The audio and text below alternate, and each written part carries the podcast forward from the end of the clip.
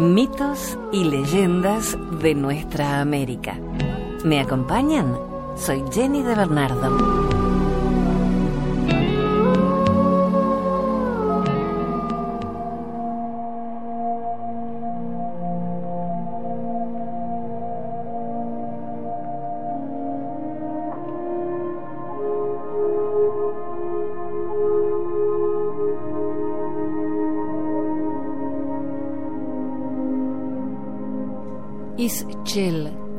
Gran diosa maya.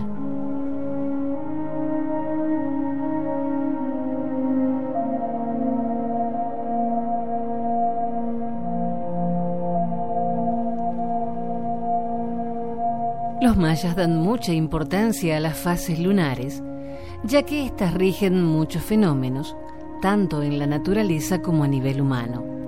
De ahí que la diosa Ixchel se encuentre en una de las más destacadas del panteón.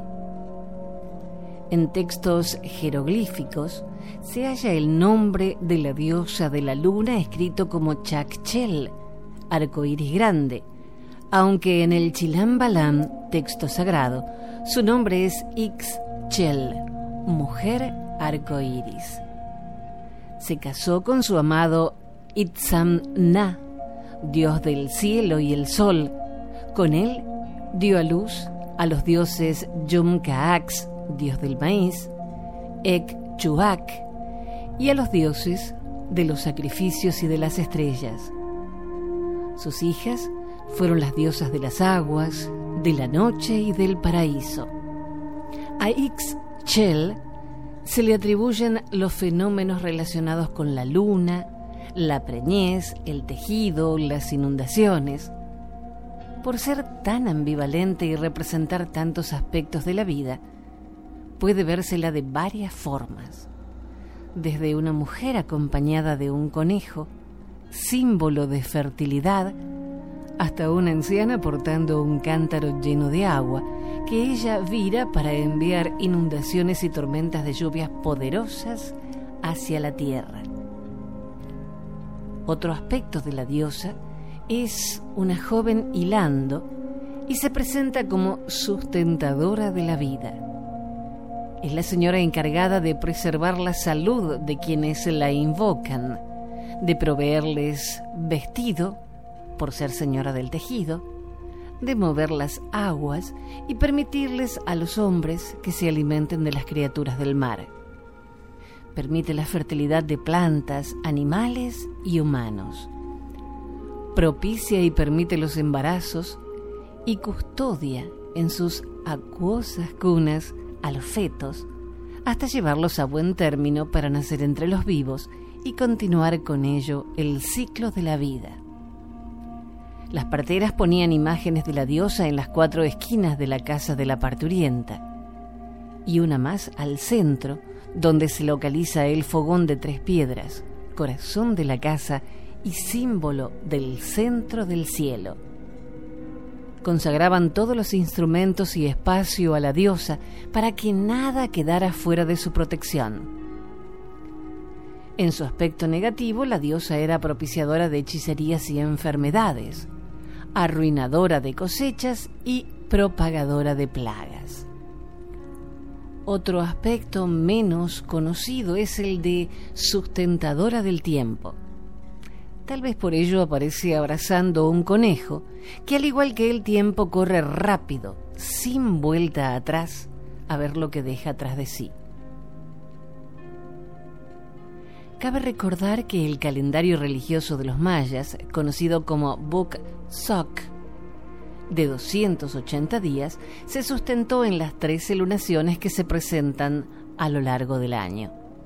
Por ello su presencia en el cielo permitía llevar la cuenta del tiempo, del cual los mayas eran maestros perfeccionistas. Por igual este calendario sirvió de sustento para la sociedad maya, ya que en combinación con sus 20 días, permitía obtener el aspecto espiritual de todo miembro de la sociedad, estableciendo días propicios o desfavorables en cada uno de los aspectos de su vida, permitiendo así una existencia más llevadera. De allí que se le considere por igual la señora de la adivinación y los destinos. En su cabeza suele asentarse una serpiente y en la falda dibujos de huesos formando cruces, símbolos que le asocian directamente con la tierra. Se le festejaba en el mes Sip, del 21 de agosto al 13 de septiembre. En este tiempo en especial los médicos, pescadores y hechiceros peregrinaban a su santuario bajo su advocación de diosa de la medicina. Posee cuatro manifestaciones en cuatro colores diferentes, roja, blanca, negra y amarilla, asociada con los cuatro rumbos del universo. Su glifo es el correspondiente al día Cabán. Del puerto de Xcaret partían las canoas de mujeres con sus hijas hacia el templo en Cozumel para adorarla, darle ofrendas y recibir su bendición de fertilidad. Se dice que al menos tenían que ir a visitarla dos veces en la vida, la primera de niña con su madre y la segunda de adulta, acompañada por su hija. El culto a Ixchel favoreció no solamente los aspectos religioso y comercial, sino que también fue un poderoso imán para la migración a la costa oriental de numerosos artistas y constructores, lo que propició la introducción de formas nuevas en la cerámica, la arquitectura y las pinturas murales. Hoy día su nombre resuena nuevamente, ya que se ha rescatado la tradición maya de salir de la costa oriental de Quintana Roo para remar en barcas de madera hacia Cozumel a fin de irle a visitar en su santuario. Nuevamente, sus extraviados hijos vuelven a ser convocados por tan amorosa y protectora madre. Existe una leyenda acerca de la diosa Ixchel. En el inicio, cuando los dioses eran mortales, existía una bella princesa llamada Ixchel. Había muchos hombres que la pretendían, entre ellos un joven llamado Itzamna. Un día llegó un príncipe de otro imperio para rendir tributo por la victoria en batalla de la gente de Ixchel y en cuanto la conoció se enamoró de ella. La gente del pueblo le dijo que Itzamna la pretendía y que al parecer ella empezaba a caer ante él. Entonces, desde que el príncipe conoció a Itzamna, reñían por el amor de Ixchel. Su hermana mayor, Ixtab, decidió que pelearían hasta que uno de los dos muriera. El sobreviviente quedaría con Ixchel, pero Ixtab desconocía que Ixchel estaba enamorada de Itzamna. Itzamna iba a vencer, pero su oponente le hirió por la espalda con juegos sucios y murió. Ixchel, al ver morir a su amado, corrió del lugar y encomendando su alma a Ixtab, se quitó la vida. Ixtab maldijo a aquel que con juegos sucios mató a Itzamna y nadie sabe lo que sucedió con él. Ella a quien su hermana encomendó su alma al morir, pasó a ser la diosa del suicidio. Las almas de las doncellas de la princesa guiaron a los enamorados al cielo, y así Itzamna pasó a ser el dios sol, e Ixchel pasó a ser su esposa y la diosa luna. En agradecimiento y como prueba de su amor por Ixchel, Itzamna dividió en día y noche, y a la luna le dio brillo con las almas de esas doncellas, que son las estrellas más brillantes. Se dice que en cada fuego nuevo, la diosa renace del fuego y permite a las doncellas enamorarse y dar como fruto de ese amor un hijo. Es por eso que también es considerada diosa del parto y la fertilidad. La gente del desaparecido pueblo Xcaret cree que cuando un alma de noble corazón muere, se convierte en una estrella. Por eso en cada fuego nuevo le ofrecen una ofrenda para que la diosa perdone lo que hubieran hecho para enojarla y aspirar a convertirse en una de las estrellas que iluminan su camino.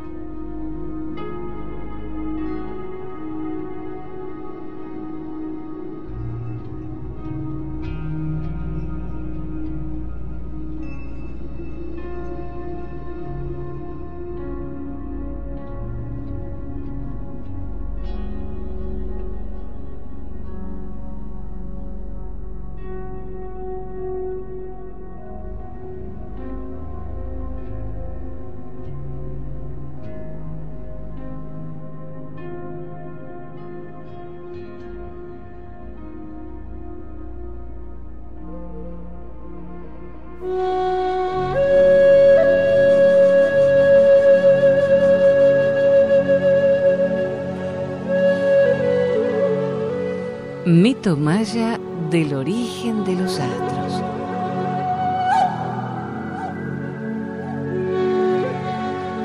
La civilización maya habitó una vasta región ubicada geográficamente en el territorio del sur-sureste de México, específicamente en los cinco estados de Campeche, Chiapas, lugar donde se ubica la ciudad principal, Quintana Roo, Tabasco y Yucatán, y en los territorios de América Central, de los actuales Belice, Guatemala, Honduras y El Salvador, con una historia de aproximadamente 3.000 años. Este mito hace parte del Popol Vuh, el cual, aunque buena parte trata de varios intentos de creación del mundo por los dioses, también describe las aventuras de dos grupos de gemelos. El resumen del relato fue tomado y adaptado de la Enciclopedia de Mitología Universal compilada por Arthur Cotterell. Dos hermanos, Un Unampú y Bukub Unampú, fueron convocados al mundo inferior de Xibalba por sus crueles jefes. Al llegar, los hermanos fracasaron en todas las tortuosas pruebas, hasta que finalmente fueron vencidos por los dioses en el juego de pelota y fueron decapitados. Sus restos son enterrados en la cancha de juego de pelota, menos la cabeza de un unampú, que es colgada en un huacal. Una joven diosa del inframundo de nombre Ixquic visitó el árbol y su extraño fruto. La cabeza escupió sobre su mano y ella quedó embarazada de los héroes gemelos, Unampú e Ixbalanque. Ixquic fue desterrada a la superficie de la tierra y se quedó con la madre de un Unampú hasta que dio a luz. Los héroes gemelos mostraron una gran sabiduría e inteligencia. Llegaron a ser unos hábiles jugadores de pelota, tiradores de cerbatana y trickfer. Se enfrentaron y derrotaron no solo al terrible guacamayo Vukubka Kix, sino también a dos hermanastros a los que convirtieron en monos como sus padres, Unapú e Ixbalanque, fueron condenados a visitar a los señores de Xibalba. Jugaron el juego de la pelota con los dioses del mundo inferior, después de lo cual los dioses intentaron en vano sacrificar a los gemelos, pues estos los engañaban. Cada noche los héroes gemelos recibían una nueva tarea que desempeñaban en contra de todos los pronósticos. No obstante, un murciélago vampiro le cortó la cabeza una noche a un ampú, y aunque Ixbalanque la sustituyó con una calabaza, los dioses utilizaron la cabeza decapitada como pelota en el juego siguiente. Ixbalanque tramó un ardid en el que un conejo hacía de pelota y escapaba saltando, apartando lo suficiente a los dioses para poder recuperar la cabeza de su hermano y devolverle a la vida. Los gemelos se dejaron matar y aparecieron en Xibalba disfrazados de brujos. Engañaron a los dioses con actos de magia, matando y resucitando a un perro y a un hombre, y luego al mismo Unampú. Los dioses quedaron tan impresionados que pidieron ser también sacrificados. Los héroes gemelos lo hicieron, pero no resucitaron a las odiosas deidades, y luego se instalaron en el oscuro cielo como sol y luna.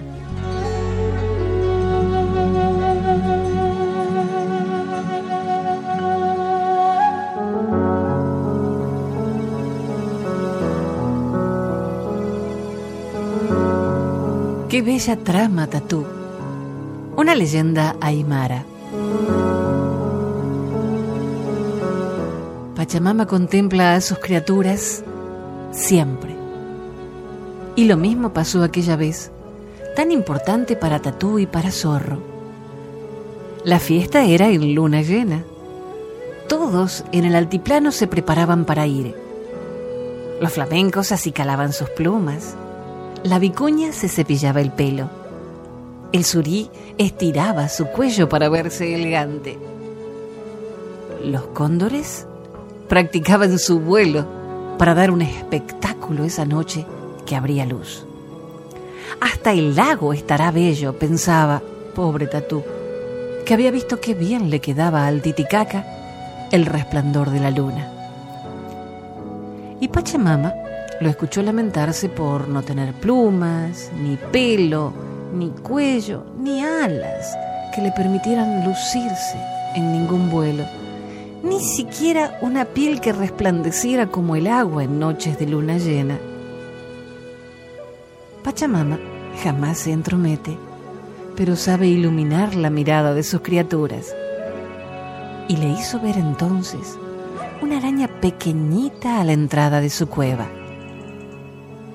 Iban y venían las patitas con rapidez, al ritmo de la disciplina y una trama invisible se reveló al trasluz. Una trama tan bella, con hilos que parecían del agua del rocío, tan resistentes, tan frágiles a la vez. Me tejeré un manto, dijo Tatú, y la pequeña araña se convirtió en maestra. Tatú tejía y tejía por las mañanas y por las tardes. Dormía un poco a la noche y otra vez a tejer. La trama iba quedando preciosamente firme. Y ya no se entristecía si pensaba en la fiesta, porque llevaría su capa. Porque todos admirarían también algo en él. Y así, muy concentrado, yendo y viniendo la puntada, lo encontró Zorro que por supuesto le preguntó qué estaba haciendo y Tatú le contó. ¿Y llegarás a terminar para esta noche? Ensayó una broma zorro que sabía muy bien cuánto faltaba para la luna llena. ¿Esta noche? ¿Cómo? ¿Esta noche? No puede ser esta noche la fiesta. Pero qué pena, siguió bromeando Zorro, te hubiera quedado tan bien. Tal vez en otra fiesta. Pachamama observaba muy seria la escena. Le gustaban las bromas, pero no cuando se tejían con el sufrimiento de los demás. Y Tatú estaba triste por la broma del zorro. Ay, Pachamama, que nunca te entrometas, pero pones el universo al servicio de tus criaturas. Tatú empezó a dar puntadas mucho más flojas y tuvo que elegir un hilo más grueso para terminar más rápido su capa. Así, aunque le había quedado apretadita en el cuello por las puntadas delicadas de los primeros días, la capa estaba sueltísima en la espalda. Pero a Pachamama no le pareció mal y a Tatú tampoco. Y con el manto puesto, salió apurado de su cueva. Tan apurado que ni siquiera se dio cuenta de que arriba la luna estaba en cuarto creciente. Mucho menos se dio cuenta de que llovía y con los pasos largos que daba no tardó en tropezar. La hermosa capa quedó bañada en lodo, pero Tatú ni tiempo tuvo de lamentarse y continuó su viaje. Pachamama observaba. Cuando Tatú llegó al lago, lo encontró silencioso. No había flamencos con plumas acicaladas ni largos y preciosos cuellos de suríes, ni cóndores que llenaran de vida el cielo, ni vicuñas peinadas, ni siquiera zorro, ladino, estaba allí. Y llorando de bronca, Tatú se quedó dormido. Pachamama lo arrulló con el cri-cri de los grillos y toda la noche se quedó con él. El sol de la mañana fue secándole el manto, que como una roca le pesó en la espalda. Pero Tatú no se entristeció porque, misteriosamente, solo pudo concentrarse en las ventajas. Vio las águilas que estaban sobrevolando, que habían sobrevolado también cuando él estaba dormido. ¿Cómo fue que ninguna se atrevió a lastimarlo? ¡Ja! Más vale que no me toquen ni preserven su pico, se rió mientras, toc toc, golpeaba su capa con sobrado orgullo. Ya me gustaría ver a Zorro clavándome sus garras. Y entonces los habitantes del Titicaca empezaron a despertar y todos le elogiaron su magnífico manto. Qué original la trama, opinó un ratón. Si atrás parece que se suelta, dijo la llama. Eres buen tejedor, reconocieron los grillos que hablaban en coro. Muy bien, exclamó la lagartija antes de quedarse petrificada al sol. Y Pachamama lo vio llegar a Tatú unos días después a la gran fiesta. Y hasta la araña admiró su bella caparazón. Y Tatú ya no quiso quitársela jamás. Cada vez que se encuentra con Zorro, lo saluda agradecido. Y Zorro se retuerce de la bronca. ¿Quién lo mandó a meterse aquel día en la cueva? Si no fuera por eso, los tatúes andarían por el mundo desprotegidos y los zorros podrían clavarles fácilmente sus manazas. Y Pachamama lo escucha rezongar. Y Pachamama sonríe cuando lo ve resoplando, cuando lo ve a Tatú rodando hasta su cueva. Y el mundo así se va equilibrando, porque es sabia Pachamama porque es sabia nuestra Madre Tierra.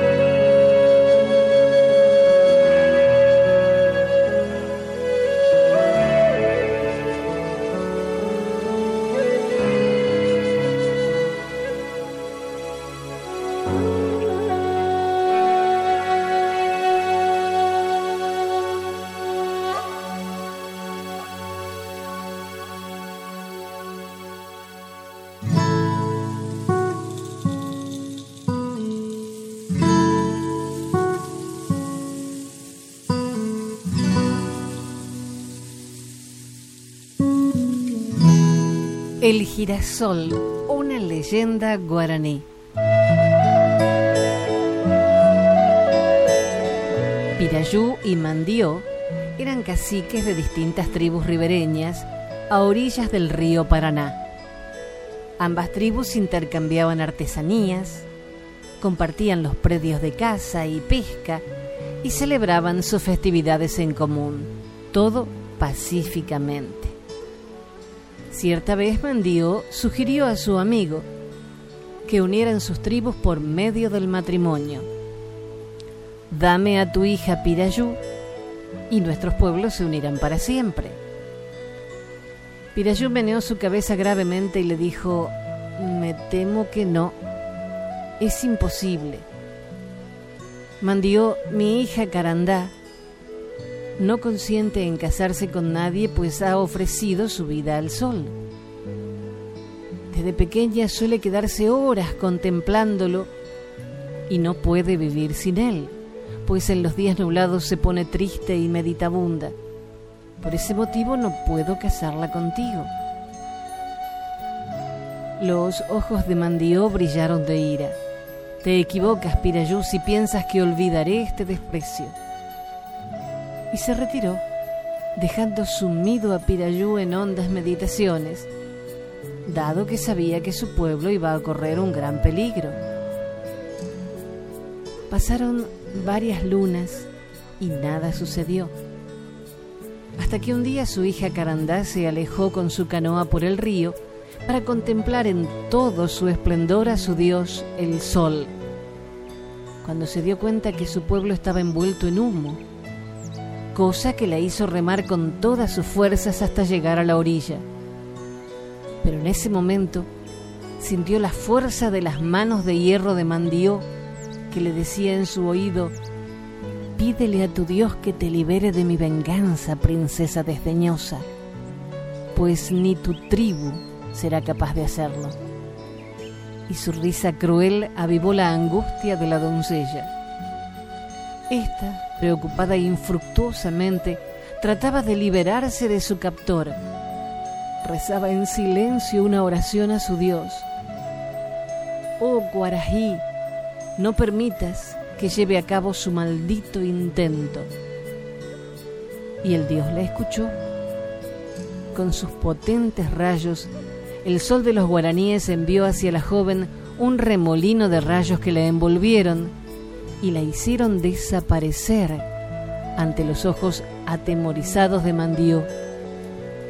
Y en su lugar brotó una bella planta esbelta y hermosa cuya cabecita seguía los rayos del sol, como antes seguían los ojos de la princesa hija de Pirayú. Y así es como esa bella planta que nació para los guaraníes fue el girasol.